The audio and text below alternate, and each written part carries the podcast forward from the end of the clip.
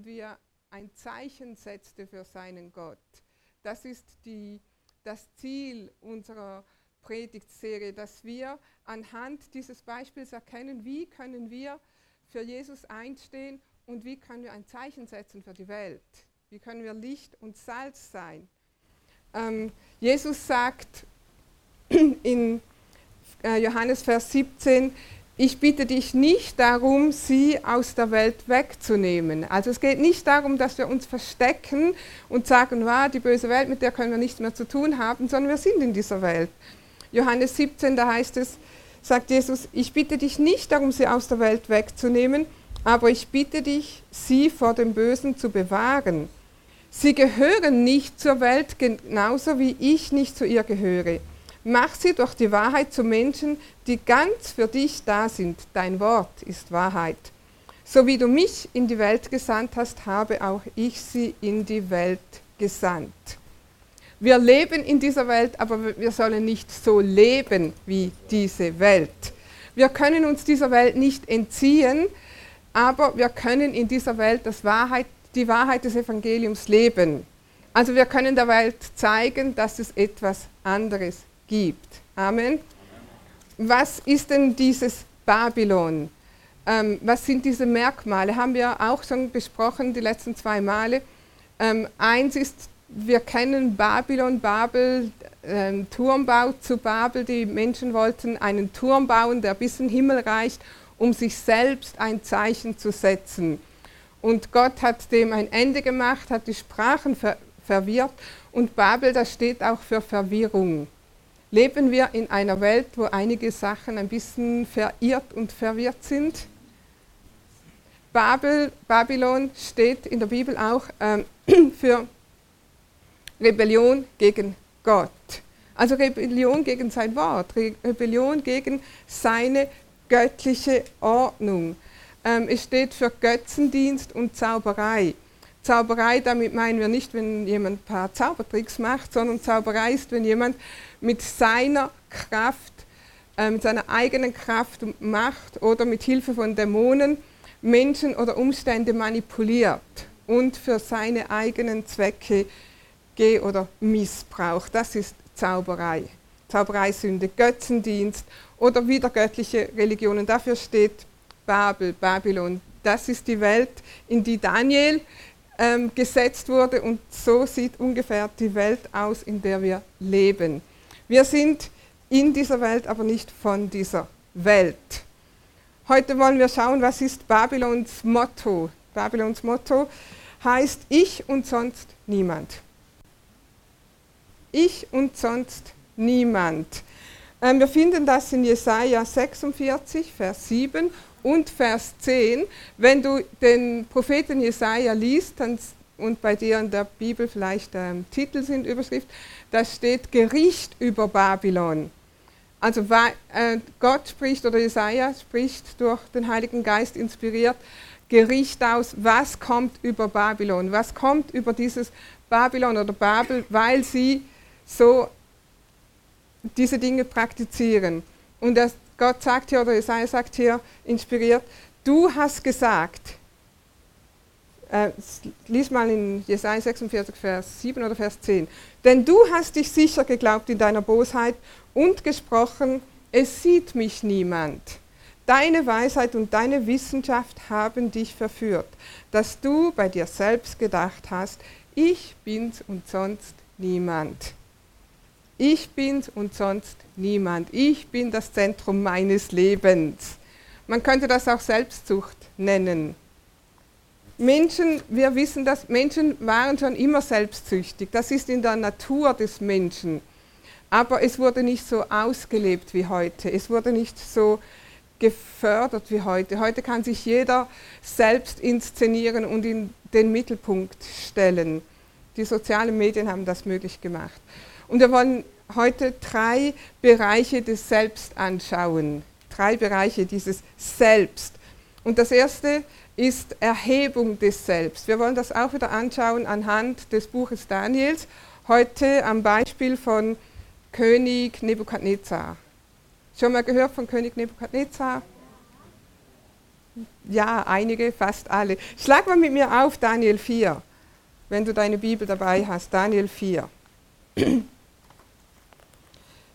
Nebukadnezar hatte ja immer mal wieder einen Traum und hier hatte er einen Traum ähm, von einem großen, wunderschönen Baum. Und dieser wunderschöne, mächtige Baum, da kamen die Vögel, nisteten sich drin. Also es war ein mächtiger, schöner, wunderbarer Baum und er wusste nicht ganz richtig, was das bedeutet. Ähm, er wurde, also es, ein Wächter wurde vom Himmel geschickt und hat gesagt, dieser Baum wird umgehauen werden. Also dieser wunderschöne Baum wird gefällt werden und nur noch ein Baumstumpf, so ein Wurzelstock wird ähm, gelassen, übrig gelassen werden. Und König Nebukadnezar wollte wissen, was dieser Traum bedeutet. Und er bestellte Daniel und Daniel deutete ihn diesen Traum. Aber lass uns mal ein, zwei Verse lesen von Daniel 4, Vers 25 bis 27.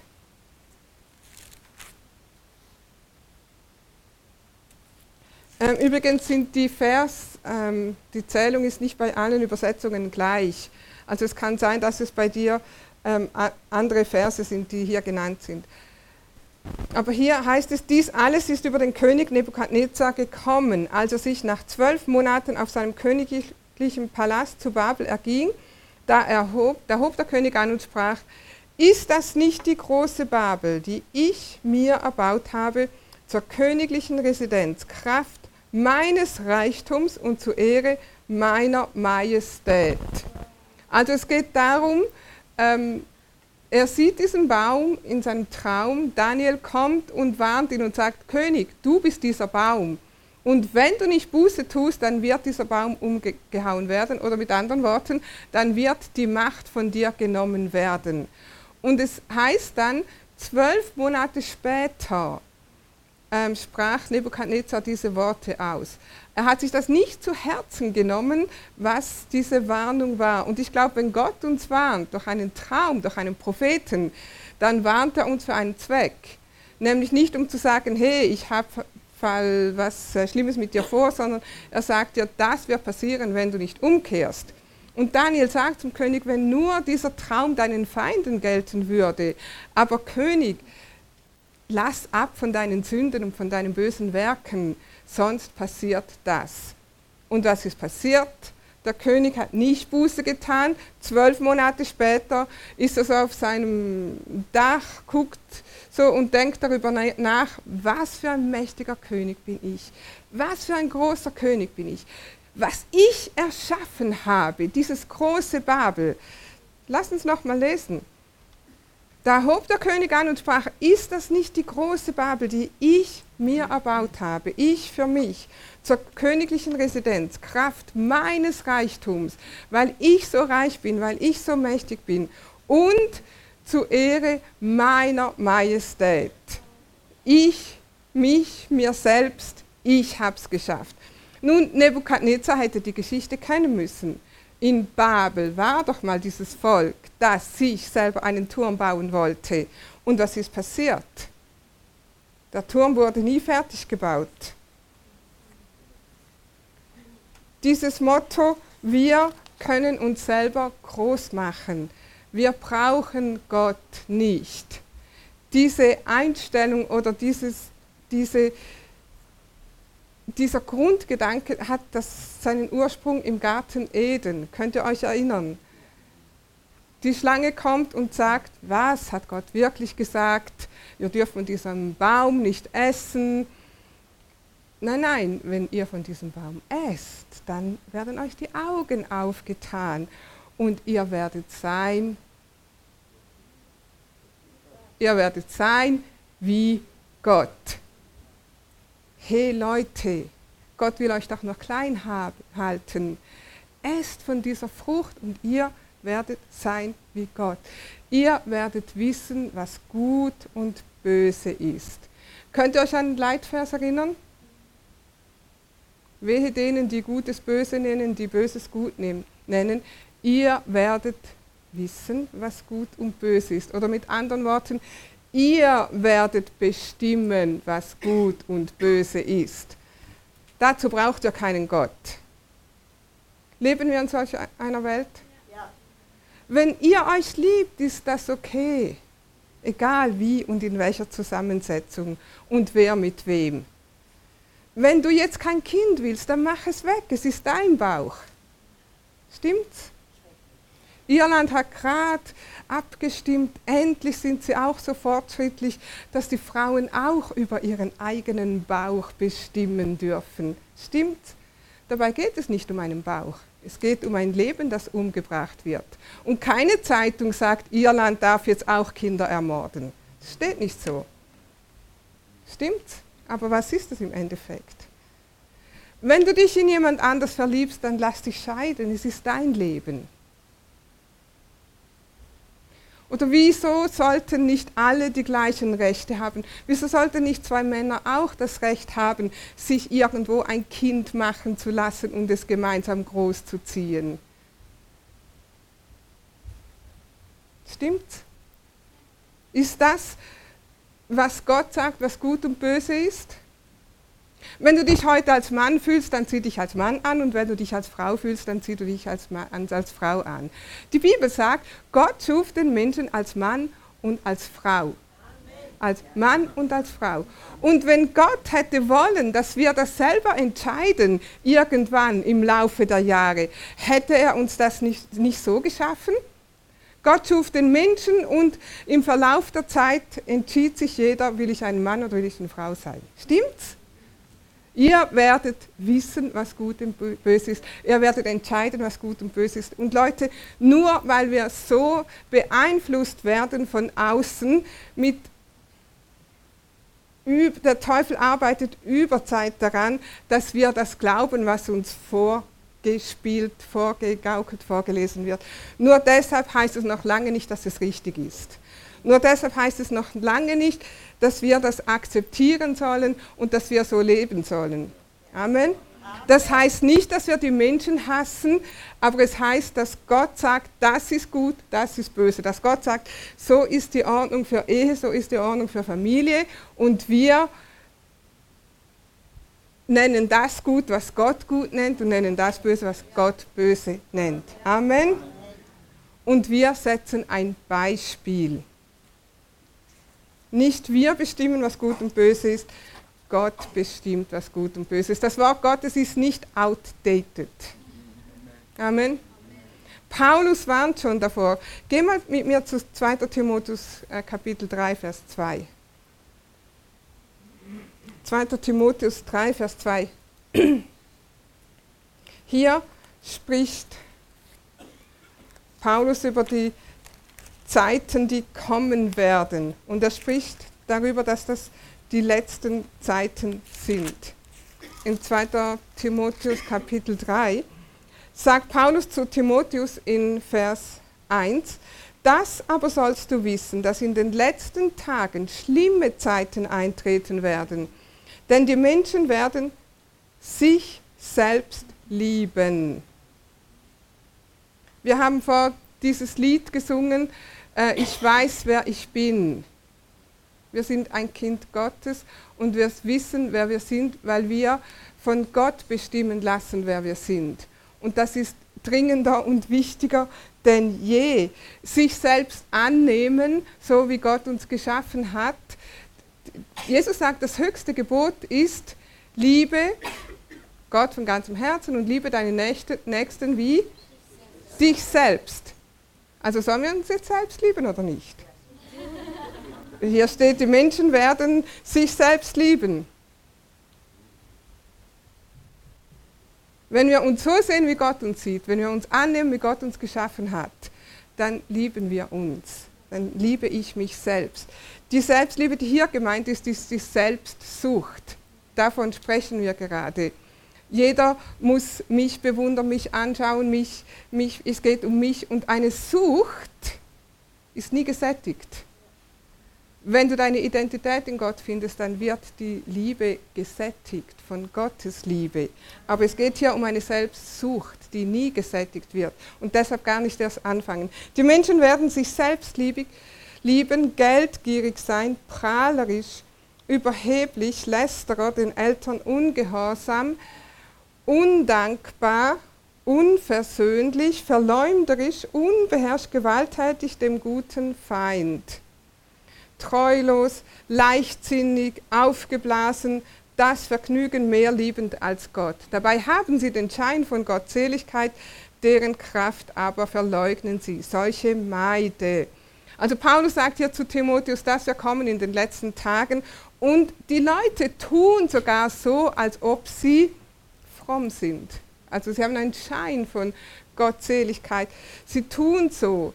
Und wir als Gemeinde, wir müssen aufpassen, dass wir das nicht einfach so aufnehmen und auch so werden und akzeptieren als richtig. Also wir müssen wachsam sein. Der zweite Punkt ist Selbstbewunderung. Selbstbewunderung. Nebukadnezar träumt von einem großen, wunderbaren, schönen Tra Tra äh, Baum in Daniel 4, 17 bis 18. Daniel sagt zu Nebukadnezar, der Baum, den du gesehen hast, so groß und stark, dass sein Wipfel bis zum Himmel reichte, und der über die ganze Erde zu sehen war, der so schönes Laub hatte und so reiche Früchte trug und an dem sich Nahrung für alle befand, unter welchem sich die Tiere des Feldes aufhielten und auf dessen Zweige die Vögel des Himmels wohnten. Der Baum bist du, o König, der du so groß und stark geworden bist und dessen Majestät so groß ist, dass sie bis zum Himmel reicht und deine Herrschaft bis ans Ende der Erde. Also Daniel sagt zu Nebukadnezar, du bist dieser große, mächtige König. Es ist nicht falsch, ein großer, mächtiger König zu sein. Gott hat seine Könige immer gesegnet. Wenn wir König David anschauen, König Salomon anschauen, dann waren das auch große, mächtige Könige. Das war nicht das Problem. Das Problem war die Selbsterhebung, die Selbstbewunderung, ich habe mir das alles selber geschaffen. Das große Babel, das ich mir erbaut habe zu meiner Ehre, zur Ehre meiner Majestät. Das ist das Problem, diese Selbstbewunderung. Ich habe das gemacht. Ich habe das erreicht. Wir leben in einer Wohlstandsgesellschaft. Wir haben gute Berufe, gutes Einkommen, gute Häuser, wir sind erfolgreich, wir fahren die besten Autos, leben in den schönsten Häusern. Das haben wir uns aufgebaut mit unseren eigenen Händen, mit unserer eigenen Klugheit. Stimmt's? Mit unserem eigenen Fleiß, weil wir so ein fleißiges Volk sind, geht es uns so gut. Niemand sagt Amen, stimmt's nicht? Ja, geht es uns gut? Ja. Warum? Weil wir gesegnet sind. Wer gibt uns den Atem jeden Tag zum Aufstehen? Wer gibt uns die Kraft zu arbeiten? Wer gibt uns den Verstand? König Nebukadnezar war ein großer, mächtiger König. In einem Augenblick hat er seinen Verstand verloren. Daniel sagt ihm, wenn du nicht Buße tust, dann wirst du leben wie ein Tier. Du wirst Gras fressen. Du wirst da draußen im Wald leben. Und so ist es über ihn gekommen, in einem Augenblick. Wenn du ähm, das Buch der Offenbarung liest, in Offenbarung 17 und 18, da ist auch Babel beschrieben. Und es heißt hier auch, in einem Augenblick kam das Gericht. In Timotheus haben wir gelesen, denn die Menschen werden selbstsüchtig sein, geldgierig, prahlerisch, hochmütig, undankbar, gottlos. Wie hast du es geschafft, in Deutschland geboren zu werden, wenn du in Deutschland geboren wurdest oder wir in der Schweiz? Wie haben wir das geschafft? Waren wir, vor wir geboren wurden, schon irgendwie, haben wir etwas Gutes gemacht, dass wir so privilegiert sind? Oder hier eine Ausbildung zu kriegen oder ein Studium und so weiter und so weiter. Es war nicht unser eigenes Verdienst. Wir haben nichts dazu getan, stimmt's? Deshalb wir können nur dankbar sein für das, was Gott uns gegeben hat und nicht selbstsüchtig auf andere schauen und prahlerisch sagen, hey, wir sind's. Wir die Großen oder die große Nation, sondern Gott, der uns, die Bibel sagt, der uns Kraft gegeben hat, Reichtum zu erwerben. Lass uns ihn verherrlichen, damit es uns weiter so gut geht, damit wir zu geben haben. Denn wer, wer hat, der hat etwas zu geben. Und das ist Gottes Plan für uns, dass wir das reichlich austeilen, was Gott uns gegeben hat. Sei es Wort Gottes, sei es unser Reichtum, sei es, was, was Gott uns gegeben hat.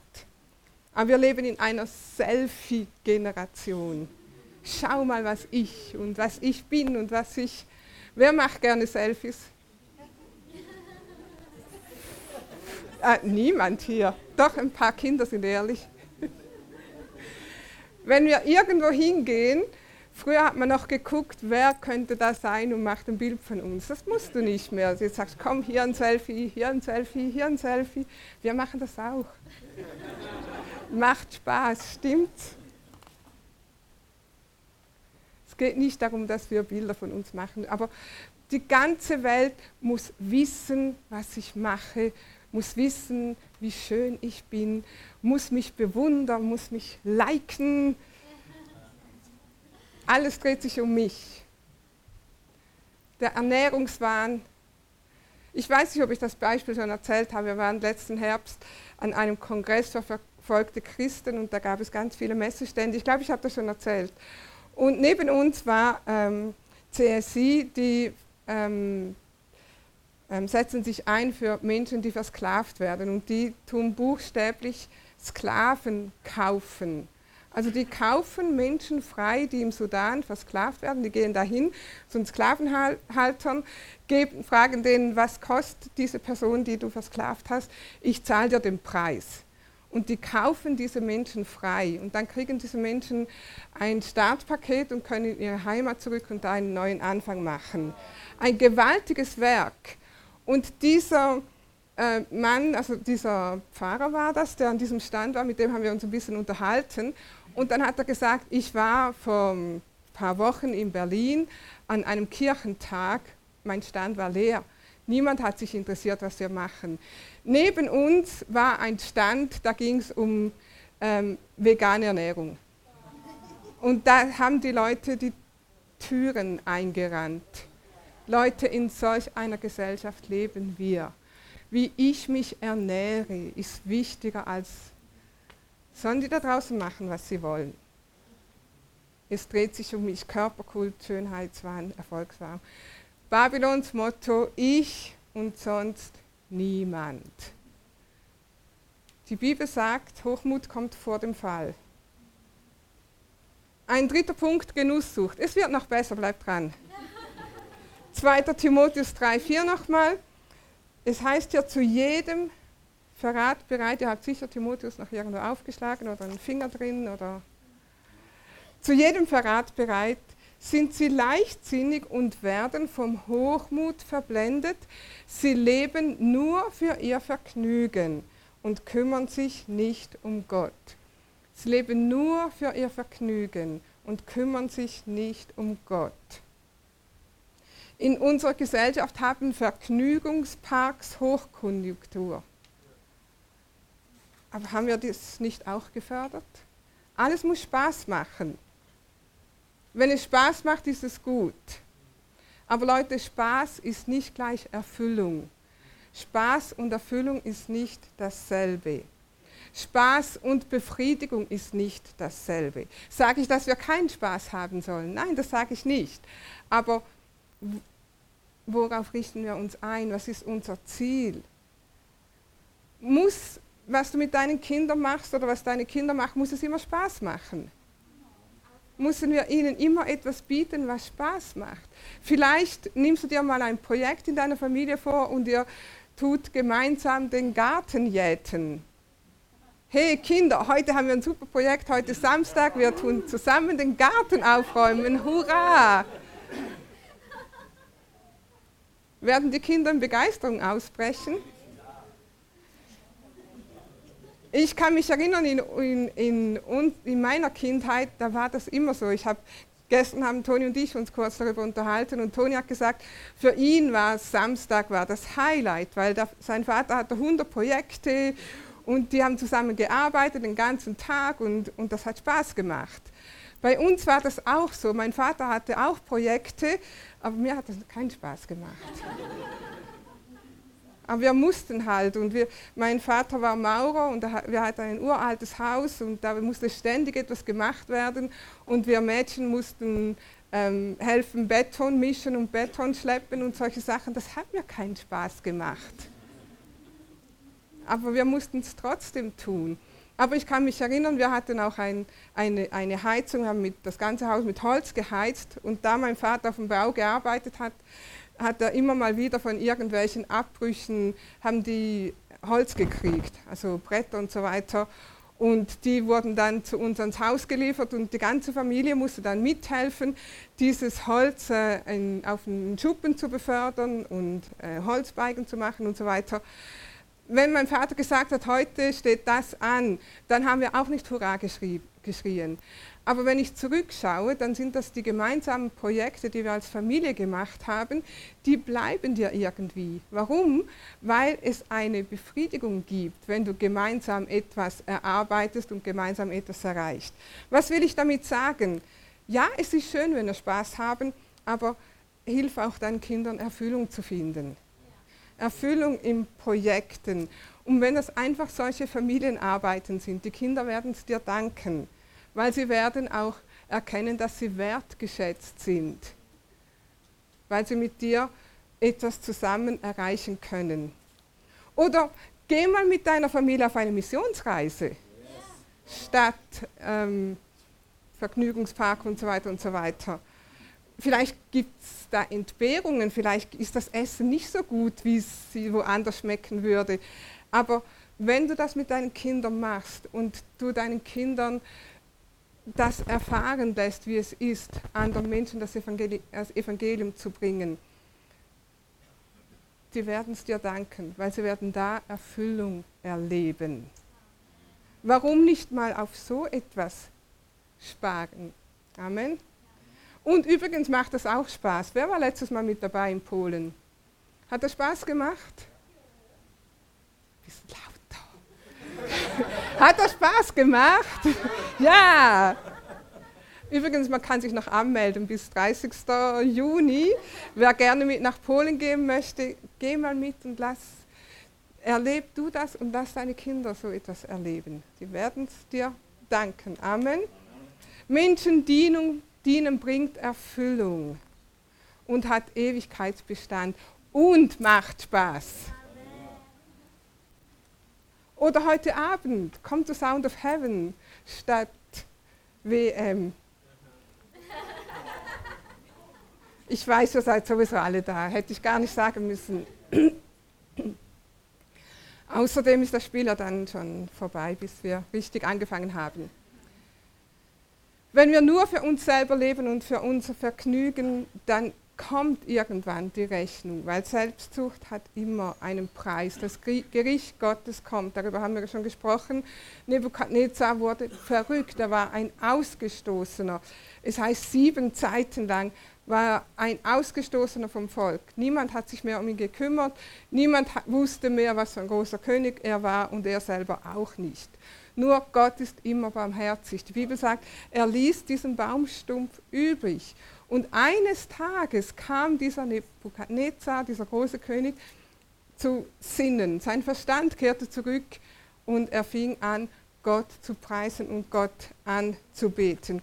Gott wird nie den Baum ganz, ganz zerstören. Gott ist ein Gott der Wiederherstellung. Und er wird auch uns immer und immer wiederherstellen. Und Nebukadnezar sah irgendwann klar. Und in Daniel 4, Vers 3 lesen wir, was er danach sagte. Nicht mehr das Reich, das ich mir erbaut habe, sondern hier sagt er, wie groß sind seine Zeichen, wie gewaltig seine Wunder. Sein Reich ist ein ewiges Reich und seine Herrschaft währt für und für. Und genau das sollen wir auch tun. Also Babylons Motto sagt, ich und sonst niemand. Nein, wir sollen Gott groß machen. Und ich werde den Rest der Predigt jetzt noch kurz dazu verwenden, wie können wir das machen, wie können wir Gott groß machen. Wir werden drei Bereiche anschauen. Gott erheben. Mach Gott groß, indem du Gott erhebst. Leute sagen immer wieder, ja, Glaube ist etwas Privates, das ist etwas, das geht nur mich etwas an. Nein, mach deinen Glauben öffentlich.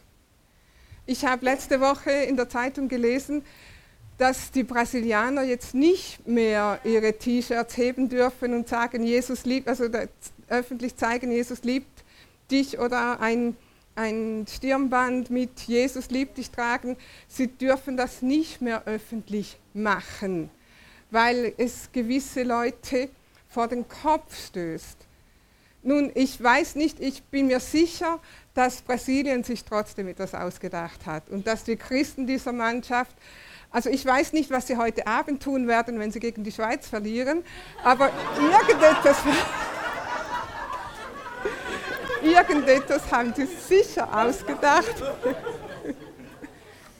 Habe ich jetzt was Falsches gesagt?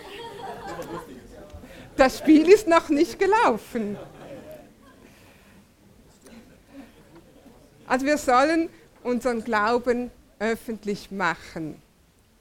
Die Menschen dürfen sehen, dass wir an Jesus glauben und wir, wir sollen ihn verherrlichen, Gott groß machen. Es heißt, wenn Daniel eines Tages äh, wollt, wurde er wieder erhoben, befördert und seine, seine Kollegen äh, waren neidisch und sie wollten ihn irgendwie zu Fall bringen. Und sie haben keinen Fehler gefunden. Sie haben nichts gefunden, womit sie ihn vor dem König anschwärzen konnten. Und irgendwann haben sie dann entschieden, es muss etwas mit seinem Glauben zu tun haben. Das Einzige, was ihn zu Fall bringt, ist, wenn wir ihn in seinem Glauben zu Fall bringen. Und sie sind zum König gegangen und haben gesagt, König, mach doch ein Gesetz, dass in den nächsten 30 Tagen niemand zu jemand anderem beten darf als zu dir. Und was macht Daniel? Wenn wir die Geschichte kennen, heißt es nicht, Daniel hat gedacht, okay, 30 Tage, das halte ich aus. Ich kann ja auch mal 30 Tage ohne beten. Wir können ja auch mal 30 Tage ohne Gottesdienst. Wir können ja auch 30 Tage ohne Gemeinschaft. Können wir doch. Nein, hat er nicht gemacht. Das heißt, und Daniel ging in sein Zimmer und betete wie immer, wie er es immer getan hat. Darum geht's. Er betete zu seinem Gott wie immer. Und wir sollen dasselbe tun. Bete zu Gott, wie lass die Menschen deinen Glauben sehen. Sehen die Menschen, dass wir feurig sind für Jesus. Nicht uns selbst groß machen, sondern Gott groß machen. Amen. Unser zweiter Punkt, Gott in allem anerkennen. Nebukadnezar kam zu dem Punkt, wo er realisierte, dass Gott größer ist. Und nochmal in Daniel 4, 31, 32, das ist Nebukadnezar, der jetzt spricht der vorher gesagt hat, ich, der mir das Babel zur Ehre meiner Majestät und so weiter, er kommt zu der, zur Einsicht, dass Gott größer ist. Und das heißt hier, da lobte ich Gott den Höchsten und pries den, der ewig lebt und verherrlichte ihn, dessen Herrschaft eine ewige und dessen Reich von Geschlecht zu Geschlecht währt. Und wenn wir nochmal zu Jesaja zurückgehen, wo das Gericht ausgesprochen wird über Babylon, da sagt Gott in Jesaja 46,9: Gedenkt der Anfänge von Ewigkeit her, dass ich Gott bin und keiner sonst. Dass ich Gott bin und keiner sonst. Ein Gott, dem keiner zu vergleichen ist. Unser Motto ist, Gott ist Gott und keiner sonst. Amen. Das ist unser Motto. Gott ist Gott und keiner sonst. Gottes Wort ist Autorität. Gottes Wege sind richtig. Alles, was ich habe, alles, was ich bin, habe ich nur von ihm, bin ich nur durch ihn. Durch ihn weiß ich, wer ich bin. Amen. Der dritte Punkt noch ganz kurz, sich selbst demütigen. Demut kommt so oder so. Entweder du demütigst dich oder du wirst gedemütigt, früher oder später. König Nebukadnezar sagt hier, Vers 34, 4 Vers 34, nun lobe und erhebe und verherrliche ich, Nebukadnezar, den König des Himmels. Denn all sein Tun ist richtig. All sein Tun ist richtig. Zu dieser Erkenntnis kam er. Und seine Wege sind gerecht.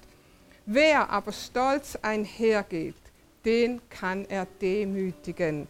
Und Nebukadnezar war und wurde gedemütigt. In Jakobus 4, Vers 10 Da heißt es, demütigt euch vor dem Herrn, so wird er euch erhöhen. Demütigt euch vor dem Herrn, so wird er euch erhöhen. Du erhebst dich, dann wirst du gedemütigt. Du demütigst dich, dann wird Gott dich erhöhen. Amen. Was heißt das Demütigen? Sich demütigen unter die Hand des Herrn oder demütigen unter den Herrn, das bedeutet nichts anderes, als zu anerkennen, dass Gott es besser weiß. Als zu erkennen und zu proklamieren, dass Gott immer Recht hat, dass seine Ordnung richtig ist und dass seine Pläne die besten sind. Wenn wir uns demütigen, dann löst sich die Verblendung auf, dann können wir wieder klar sehen. Wir haben das am Anfang gelesen in Jesaja, dieses Gericht. Deine Weisheit und deine Wissenschaft haben dich verführt. Sind wir gegen Wissenschaft? Nein, aber die Wissenschaft muss sich unter Gottes Wort beugen. Und wenn die Wissenschaft etwas anderes sagt, als was Gottes Wort sagt, dann sagen wir Danke für eure Studien, aber Gottes Wort sagt das und ich glaube das und ich glaube, dass Gott den Menschen erschaffen hat zum Beispiel und so weiter und so weiter. Wenn wir uns demütigen, dann löst sich diese Verblendung auf, dann können wir wieder klar sehen, in allen Bereichen, zum Beispiel über Ehen, dann sehen wir wieder, was ist Ehe in Gottes Augen, wie will Gott, dass wir Beziehungen leben, was sagt Gott über Finanzen, was sagt Gott über Erfolg, was sagt Gott über Gemeinde, dann sehen wir wieder klar. Demütige dich und du wirst wieder klar sehen. Als Nebukadnezar sich demütigte, da kam sein Verstand zurück. Wollen wir unseren Verstand, den Sinn Christi, mit diesem Sinn Christi, mit diesem Verstand die Dinge beurteilen und sehen? Amen. Also was sollen wir tun in dieser Welt? Wir sind nicht von dieser Welt, aber wir sind in dieser Welt und darin sollen wir Gott erheben. Wir sollen Gott anerkennen und wir sollen uns demütigen vor Gott. Was wir am Anfang gelesen haben, Jesus hat gesagt, mach sie durch die Wahrheit zu Menschen, die ganz für dich da sind. Dein Wort ist Wahrheit. So wie du mich in die Welt gesandt hast, habe auch ich sie in die Welt gesandt. Die Wahrheit kann zwar vertuscht werden, aber sie kann nicht aufgehoben werden. Sie ist und bleibt unser Rettungsanker. Und die Wahrheit ist und bleibt ein Leuchtturm in der Brandung. Deshalb lass uns an der Wahrheit festhalten. Lass uns für die Wahrheit einstehen, weil das ist gefragter denn je. Amen. Die Menschen brauchen Orientierung. Und wenn wir sie ihnen nicht geben, wer gibt es ihnen dann? Lass uns mal aufstehen. Vielleicht bist du hier und du hast das noch nie so erkannt. Lass uns mal die Augen schließen. Du hast noch nie erkannt oder anerkannt, dass Gott ein ewiger Gott ist, dass sein Wort wahr ist und dass er seinen Sohn Jesus Christus geschickt hat für dich, um dich zu erlösen. Vielleicht hast du noch nie eine Entscheidung getroffen und dich bewusst dafür entschieden, Jesus nachzufolgen. Und wenn du heute hier bist und du sagst, ich will Jesus als Herrn anerkennen, ich will sein Wort als Wahrheit anerkennen und ich will Jesus nachfolgen, denn Jesus ist der Weg und die Wahrheit und das Leben. Niemand kommt zum Vater außer durch mich, sagt Jesus. Wenn du diese Entscheidung heute treffen möchtest, Jesus dein Leben anvertrauen, dann lass mich das sehen mit einem Handzeichen. Dann hebe einfach deine Hand und ich schaue ganz kurz. Ist jemand hier, du hast diese Entscheidung noch nie getroffen und du möchtest das heute tun? Jesus, ich will dich als Herrn annehmen und mein Leben soll dir gehören. Ich schaue ganz kurz, ich sehe keine Hand. Vater, ich bete einfach für jeden Einzelnen. Herr, wenn jemand hier ist und er weiß nicht, ob er wirklich ein Gotteskind ist, er weiß nicht, ob er errettet ist oder nicht, dann bitte gib ihm Klarheit. Lass ihn sehen und lass ihn klar sehen.